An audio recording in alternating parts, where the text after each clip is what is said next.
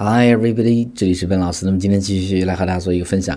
今天和大家分享的是一个在口语中非常实用、经常会用到的一个短句，三个单词叫做 you name it，you name it。那么首先这个地方 name 在这儿做的是一个动词，列举的意思。那么 you name it 中间是有连读，name it，name it，它的意思是凡是你想得到的都有，很奇怪的一个意思，对不对？那么我们举一个例子来看啊，比如说你去度假，但是这个假期非常的糟糕，于是呢就有人会问呀，So what went wrong on your holiday? What went wrong on your holiday? 那么你的假期到底是怎么了？于是呢你就讲啊，讲了一系列的问题，Delay takeoff, terrible flight, awful food, you name it。所以像这样的一个词组呢，会加在你所列举的事物的最后面。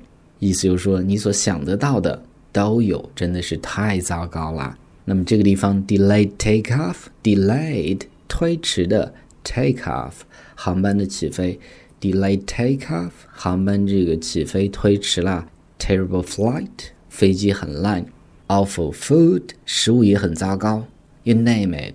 所以呢，这个词组就这么去用啊。当然，我们这个地方举的是一个不好的一个反面的例子。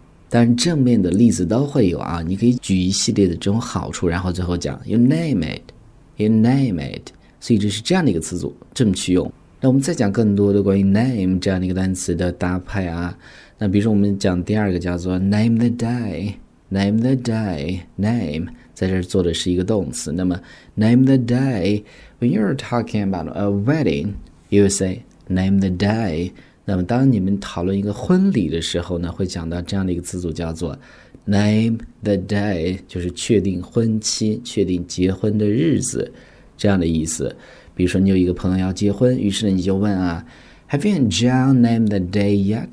Have you and John named the day yet?” 那么，你和 John 的这个婚期确定了吗？就这么去讲，很简单的一个表达，但是呢，又非常的地道。那我们再讲第三个，叫做 "In the name of somebody"。In the name of somebody，在某人的名下后面加一个人的名字，或者呢，in somebody's name，in somebody's name，这两个词组的意思是一样的，在某人的名下。比如说，你去预定了一个房间，在某人的名下，就会用到这样的一个例子。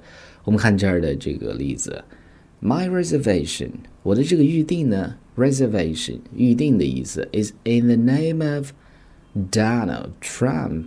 那么我当时预定的这个名字呢，写的是 Donald Trump 这样的一个名字。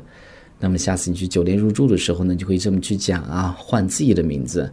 My reservation is in the name of Donald Trump。这么去讲，注意这个地方呢，最地道的用 in in the name of，不讲 under the name of。因为 under the name of 它有另外的一层意思，是以什么为假名的意思啊？所以呢，讲 under 给人一种哎，好像不是真的名字的感觉。所以地道的用 in the name of somebody，in the name of somebody。那么最后一个关于 name 一个搭配叫做 by the name of something，by the name of something，或者加一个这个人的名字啊，被叫做。或者名叫的意思啊，相当于 called 或者 named。那我们举一个例子，I'm here looking for a woman by the name of Smith。那么我在这儿呢是寻找一位叫做 Smith 的女士。Looking for a woman by the name of Smith，相当于 looking for a woman named Smith。所以这是最后一个词组。怎么去用 Alright，所以上面就是我们今天整个这样的一个所有的分享。我们再去回顾一下，第一个词组叫做 “you name it”，“you name it”，凡是你想得到的都有。前面列举一大堆，最后加一句 “you name it”，很地道的表达。第二个叫做 “name the day”，“name the day” 确定婚期的意思，两个人结婚最后的日期。第三个叫做。In the name of somebody，在某人的名下预定这样的一个场景会用到。那么最后一个叫做 by the name of something，被叫做名叫的意思。